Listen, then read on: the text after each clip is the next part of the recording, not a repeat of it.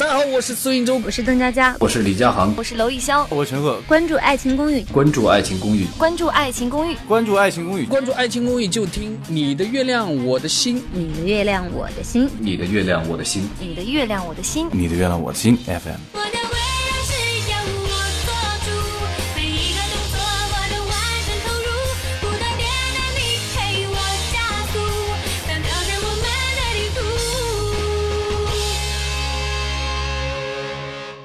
Lisa 春眠不觉晓，春晓处处被蚊咬。欢迎来到你的月亮我的心，我是 Lisa 荣，我依然是春晓。嗯，我们俩经常在节目中呢，要一直有不同的观点，就是哪怕是为了吵架，也要有不同的观点。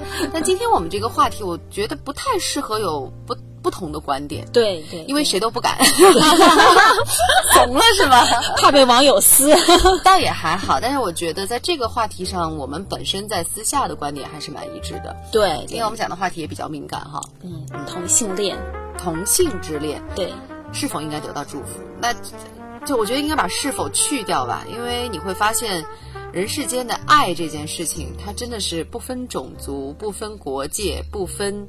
甚至是不分性别的，对的，对的，对的。而且这件事情很有意思啊！就最近我在看一本书，叫《人类简史》。嗯，你会你会发现啊，其实像同性之恋这件事情，在很早很早，在人类有人的初期，它就诞生了。对，其实我觉得，如果你追溯到比较久远的以前，以前叫智人嘛，就是人分了很多种类，最后只剩下了我们智人这一类，还有很多的什么。马赛人啊，或者就各种各样人的种类有很多，那我们是其中的一支智人。这这些情感，就我们所说到的人类的情感，当然还有部落的情感，甚至是可能同性之间的情感，在有人之初它就是有的。所以你说人之初很多东西就是注定的，在。以后的历史长河中，跟人类的迁徙也好，或者从采集部落到了这个固定的农村的这样一个定居，有了房子，你不得不固定下来，然后再生发出了智人很会做的很多事情，比如说我们会说故事，这是其他任何一个部落他们很难去做到的，会讲故事，以故事来集结了很多人，建立了一个想象中非常美好的世界。而在这这个世界当中，就会有很多的规则。那这些规则呢，就会有各种各样的设定。但你会发现，逐渐逐渐的，当人对自己的来历，当对我们对自己的出处越来越明确的时候，很多感情，说或者说很多事情，都是可以被理解的。对，我觉得其实。很多就像就像李彩荣刚才之前说的啊，咱们很多情感是很久之前都存在的，但是为什么被大众一直认可的是男女这种搭配，就是源于一种，比如说它可以传宗接代啊，大家就慢慢就觉得这种，呃。不不不被灭绝的这样的一种关系啊，它是有这样的一个需求在里面。说到这个，我觉得挺有意思啊。其实，在情感这件事情上，你会发现人类的这个发展足迹啊，就是在《人类简史》中，呃，《人类简史》这本书当中讲了一件事情，就是从采集社会到农村的这样一个社会，人的定居，其实就是农业革命啊，是人类的一大陷阱，是人类发展的一大陷阱。但人就但是人。很奇怪，当他发现已经跌入这个陷阱之后，他无法再回头了，因为采集社会它可能只能养活一百到两百万人。你会发现，当我们定居了，然后种植了小麦，虽然说你的身体条件没有以前好，你吃的东西没有以前杂，所以你的各种各样的疾病都会来，甚至孩子的出生率啊，或者这个孩子夭折的可能性也会大。但是你会发现，人不愿意回到过去。嗯嗯，啊，对，很有意思。所以呢。为了要稳定这个世界，就会有许多的规则出来。那你会发现，其实像我们现在所实行的很多的一夫一妻制啊等等这些是最稳定的。哎，对它它相对，但是它是违背人性的。对，这个东西你就很有意思。可是所以你就是说你要求大同还是存小异嘛？所以我就觉得，包括同性之恋这这种感情，嗯，也是。我觉得应该也是在我们忘掉了祖先很久以后，就建立了农业革命等等工业革命之后，逐渐逐渐建立起来的这样一种对这种情感的隔离。嗯，就我想的可能比较多一点，但是呢，回到源头上，我觉得那句话是对的，就是既存在即合理。对对，不要压抑自己的天性，挺有意思。去爱呀，但这个爱最，但是现实社会你又不得不弥补，就是有的时候，嗯，你回头看了看，或者你看了以前。就是这些书籍啊，你自己去反思啊，你会觉得哎可以理解。但是把自己再投入到现代社会，因为你在现代社会肯定会面临多种多样的意见，多种多样的对多种多样的观点和现实的问题，你不得不去面对。所以，所以其实我个人是蛮支持的，只要是以爱，呃，当然了，不能以爱之名去伤害，只要是以爱之名，就是是一件很美好的事情。嗯，其实我觉得，就是我们评判一段感情好或者不好，有没有违背道德，跟你是谁、什么身份不重要，而是你们对待感情的态度。嗯你说异性恋婚姻得到了就是祝福推崇，但是说不定背叛了呢，对，这这是有伤害的事情，这个还不如一段很好的就是同性之恋。嗯，对，就是我，我只能这么说哈，任何一段感情都有可能被背叛，对对无论是异性还是同性。情感这件事情，人类在情感上还真的是蛮，嗯，就蛮不稳定的，对，他就是很不稳定的因素一夫一。妻制违背了天性。对，但是呢，他又是保持稳定。对你，你这你的情感是不稳定的，他要求你以一个稳定的状态去生活下去，整个世界才能稳定，对吧？嗯那我觉得 OK，这也是人代表人是智人高智商，我们的高情商。我们可以控制自己的一个方面嗯嘛，不然你何以被称之为智人？为什么能经过短短的这些年就灭掉了地球上很多的这个这个这个种族来来到了地球食物链的顶端？嗯那我觉得你也要是为此付出代价的，这些代价你要去承受一。些还是要相对理性一点儿。对，嗯说一个故事啊，就是前段时间看那个，哎，讲到的是最早的计算机之父，嗯有一个电影，我不知道你记不记得，那个，哎，是卷福演的吗？还是谁？那个特别帅的那个那个，哎，是卷福演的吗？就是讲计算机之父，嗯，他当时是在二战的时候。就是呃设计大型的计算机的运用，然后去呃判断和计算敌人的密码、嗯破译密码，最后算人家导弹射程等等。这个家伙特别厉害，是个特别优秀的天才，但是在那个时代，他是一个同性恋，对嗯嗯他他，但他的情感是不被认可的，嗯直到他生命的最终，就是这么优秀的一个人，因为嗯所谓情感上的偏偏见，最后导致他要去精神病院接受这些激素的荷尔蒙的治疗，治疗所谓的治疗，就是让一个天才就此泯灭。我觉得这是。哎呀，你说人类有时候聪明吧，但是做了有些事儿是让你极其受不了的，就是你人聪明，但是不能太聪明，你不可以成为跟别人不一样的异类。但是，但是他又是这么伟大，整个计算机的这样一个奠基之人，电电计算机之父。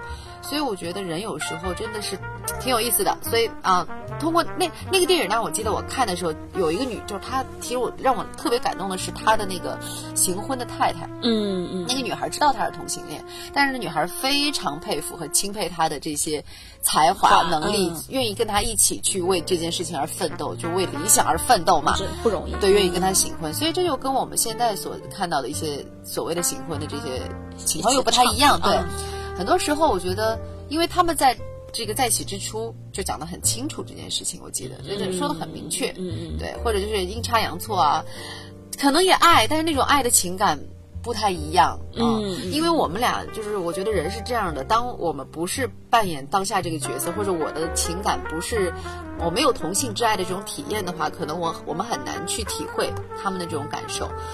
但是，我觉得要表呃，我觉得就是应该去包容和理解。我也不叫包容，应该就平等看待，对对就跟一样的，就我接受。就像前面说的，其实跟异性之爱是一样的。对，嗯，对，我们去评判的标准只能是你们对这段感情的忠诚度有没有伤害到对方。其实同性恋，严格来说，伤害到的是大家继承的这种观点，只是让大家觉得哎很吃惊。但是你说有什么实质性的伤害吗？并没有。就说到伤害这件事儿，我还觉得啊，就是倒不真的就是以忠诚为为标杆和准绳，对，它是一个现代社会的价值观，但是。呃，所谓的忠诚一定是建立在彼此坦诚相待的基础上。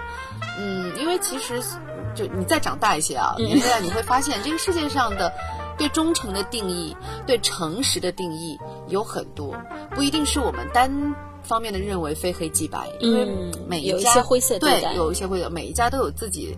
比较难以启齿，或者是无法去跟别人说的一些故事，这些故事可能只有他们两个人知道。嗯，而这些故事呢，是源于可能更深远的是源于他们的原生家庭，再深远一些是由于他们个性的问题或者人格等等，有很多很多的问题会导致，就是每一个家庭都是不一样的嘛。所以我觉得，给予祝福，无论是同性之恋还是异异性之恋。对，是平等的。对，我觉得就是哪怕你不祝福，但是也不要去伤害。我指的是就是对，嗯，就可能异样的眼光呀，或者就甚至是跳出来反对呀。是是是。我之前很心酸看到一个就是电视节目，嗯，他就是类似于那种嗯，就是帮大家解决就是家家庭矛盾，哎的这种。那一期的就是一个母亲。他就是哭，他是那个就是需要帮助的。他说他的女儿是同性恋，嗯，他觉得很苦恼，因为他们是生活在相对信息比较落后的农村里头，他就觉得说周围的人都觉得他们家这个女儿是怪胎，那他妈妈受不了这个。他女儿上来以后就哭的说：“我也不知道为什么，但我天生就觉得，我跟你们觉得天生我应该找个男人一样的，但我天生觉得我就是喜欢女孩子。嗯，我不知道我哪里做错了，我没有伤害到任何的人，那老天爷赋予我这样的取向，嗯，我接受了，我没有改变，但是我没有伤害任何人。他们来说我的时候，我甚至我也没有去反击。嗯，然后当时看他就哭了，然后他妈后来也没有说话，但是我觉得。”哎，那个时候看就觉得真的挺心酸的。这就是前面我们说到的个人情感的这个诉求和你整个整个环境的这样一个冲突吧。嗯，人类很聪明，但是又不允许你太聪明。人类，人类他人类有很多一些嗯，可能我们叫异的打引号的异类吧，他会创造很多奇迹，创造很多的辉煌。嗯，所以我觉得挺挺难过的，听你讲。但这种情况肯定不在少数，可能我们都是属于比较善良的孩子。反正因为我之前看柴静，她有采访过一波，就是有写过，看见里头有一些关于同性恋的。嗯，她就说里面有一个人，就是也是农村出来的，他是同性恋，是个男孩啊。嗯，他也因为这个而被同村的人嗯排挤，甚至会拿石头去砸他，就觉得他是一个怪兽。所以，就很多时候，同性恋生存的状态确实是。呃，就我们做这期节目的，其实一个初衷也是希望大家对于这个可以有一个更友善的态度。嗯，而且这个其实还要讲到说，刚才你说，你看两种情况都来自于农村家庭，就是人的认知也好，人的眼界也好，决定了他对这个世界的包容程度。嗯嗯。但是我有嗯认识过一个家庭，嗯，他们家就是在整个家族里头，就是那个人他自己是一个拉拉，嗯。他的表哥嗯。是一个就是男同性恋，嗯，然后嗯，但他们全家族其实是心照不宣，都知道，嗯，但只有那个表哥的父母，因为年纪比较大了嘛，他们相差比较久，所以也没往那方面想，大家也都没有点破，嗯，然后所以大家对他是认可的，就他妈也是接受的，嗯，但是突然间有一天，他发现自己的女儿是也是同性恋，一下子就崩溃了，对对，好几天没有跟他说话，是说因为，哎。就是很多事儿啊，就放别人身上都行，对，搁到自己家就有问题了。人家会对说啊，你就是你你自己小孩怎么？我只能觉得说，不要伤害到自己，给自己一个，呃，给自己一个舒服的状态就比较好。你想，连蔡康永都都很难，都很难，对，会有很多心酸的对事情。他当时那句话讲，大家特别难，我们不是怪物。其实我觉得你们是。你们是很棒、很优秀的人，对他们需要很多勇气跟毅力。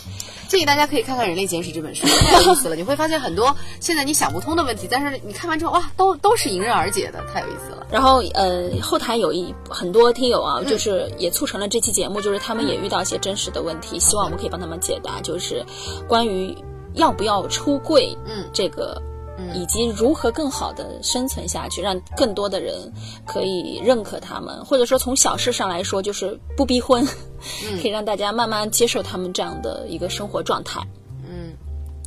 嗯，但是这个问题我们又折回到刚才说的蔡康永老师。嗯，我记得之前在，呃，一档那个综艺节目里头，蔡康永说的是声泪俱下。是，他说，呃，他有的时候真的不好给大家这样的建议，因为他在他所处的领域，他已经算翘楚的。对对。所以他公开的时候抨击他的人会少，因为他已经比很多人都成功了，嗯没有人有这个更大的这个理由去仅仅因为这个去抨击他。嗯。但是我们大部分的人，凡夫俗子，我们是。工薪阶层、小白领，这个时候你跳出来出柜，有太多的人，有太多的立场去反对，或者说去说些什么东西。你哪怕到了蔡康永老师这样的一个地位上，他难免会在他那个小圈子里头都会遇到一些。是啊，所以这期节目其实没有什么答案，我觉得，嗯、勇敢的生活下去，，真的是勇敢的乐观生活，勇乐观敢勇勇敢的生活下去。人生下来每天就向死而生的嘛。对，那既然是这样，反正一直就是往 ending 的那个方向走，那我何不走出自己呢？快乐。不要伤害别人的情况下哈，不要伤害任何人，我觉那得 OK 没问题。嗯，那我关于就是有这样困扰的朋友，我给一个你们一个小榜样。嗯，就是我周围有很多。同性恋的朋友，然后有一个拉拉，他跟我说过他是公开的，包括对父母对什么他都公开。然后我就问他为什么有这个勇气，他说因为首先我不觉得自己是怪物，嗯，对，你觉得我是怪物，或者你你要来八卦我，因此让我走，但是你眼界小狭隘，跟我是没有关系。他说我我活得很坦然，嗯，所以嗯，他的穿着打扮从来也不会遮掩，他就是喜欢一些很男性化的那种，比如说 boyfriend 那种风格的衣服，他从来不藏着掖着，他觉得他活得很坦然。挺好。他说：“你们为什么要，呃，以此来说我？我的我在我的行业领域当中，同辈啊，同年龄当中，我工作能力也不差的，各方面人品也是没有问题的。你来说我是你小人之心，对，我觉得就是还是前提有一颗强大的心，对最重要的是还有支持你的父母。对，这这第二点挺难的，嗯，就是嗯但是我是希望说每一个父母都要记住，孩子永远是一个。等他长大了是个独立的个体，孩子跟父母之间就是一个渐行渐远的过程。你要勇于放手，因为嗯，到很多时候，他毕竟还是要自己走这段路。对，嗯对，只要他们能把自己的生活过好，以什么样的方式就儿孙自有儿孙福吧。没错。好，继续祝福大家。哎，好，嗯，好了，感谢各位收听今天的你的月亮我的心 FM，然后我是春晓，我是我是李小荣，我们下一期再见。拜拜。Hello，大家好，我是陈赫。我是娄艺潇，我是李佳航，我是邓佳佳。我是孙艺洲，欢迎大家关注《爱情公寓》官方播客。官方播客，官方播客。官方播客，官方播客，你的月亮我的心 FM。能够一起到老，那比什么